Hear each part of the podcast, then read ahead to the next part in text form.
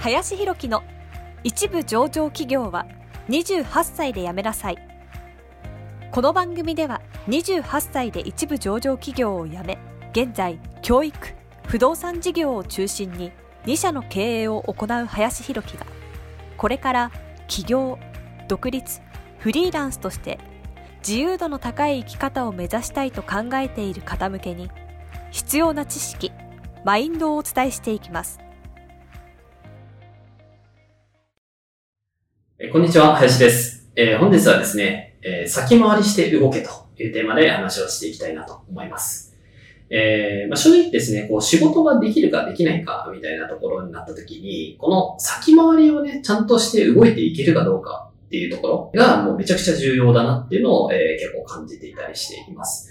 で、やはりその、あこの人ちょっとね、仕事できないなとかって思われちゃう可能性としては、そう先回りできてないんですよね。えーじゃあ自分がこう、次、とか次、この人はこういうことをやりそうだなとか、次、この、なんていうんですかね、事象において、次こういうことがね、起きてきそうだなっていうところとかを、やっぱり常に予測していかなきゃいけないんですよね。で、それを、まあ、例えばじゃあ一緒に組んでいる人とか、その目上の方とかと一緒にね、仕事をしていった中で、相手から、こう、じゃあこれやってたのとか、これできてるのとか、これどうなったのみたいな話とかを言われてたは正直遅いんですよね。大体それをもう予測しとかなきゃいけないと。じゃあこれどうなってるのって言われる前にもうやっときましたっていうのはまあベストなわけですし、さらに言えばそのどうなったのっていう風なのを質問さえもさせないっていうのが大事なんですね。だからそういう風に聞かれそうなタイミングの前にもうこういう風な形になっておりますっていうのを報告しとくということですね。でそうすれば相手としてはもう分かってるわけなので、それ聞く必要性もないという形で、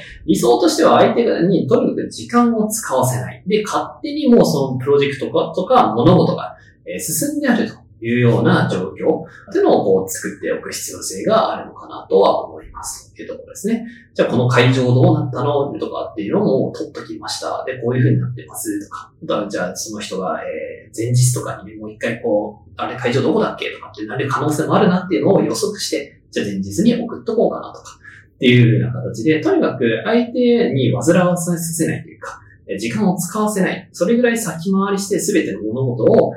行っていくっていうことができれば、まあ絶対的に可愛がられる人間になることができますし、チャンスをね、当然掴めていく人材になっていけるんじゃないかなというふうに思います。なので、特にこれを見ていただいた方はね、若い方が多いと思うんですけれども、若い方はもう絶対これはね、重要というか、どんなにスキルがあったりとかしたとしても、この辺のね、力っていうのがなかったら、正直なんかちょっと仕事使えないなと。要するにデザインとかね、プログラミングとか映像編集でも何でもそうなんですけど、コミュニケーションコストがかかる人っていうのは正直選ばれないんですよね。うんじゃあ相手がこう要求してくることをもう予測してこれやっときましたっていうのをこう全部やれる人っていうのが選ばれるえ人になってくるわけかなというふうに思いますんで、まあ、ぜひね、先回りして動くっていうこと。これを、えーぜひ、えー若い方は意識していただけるといいんじゃないかなと思います。はい。ということで、えー本日は先回りして動けというテーマで話をさせていただきました。本日もありがとうございました。本日の番組はいかがでしたでしょうか？この番組では林博樹への質問を受け付けております。ご質問はツイッターにて林博樹とローマ字で検索していただきツイッターのダイレクトメッセージにてご質問いただけたらと思います。たくさんのご応募お待ちしております。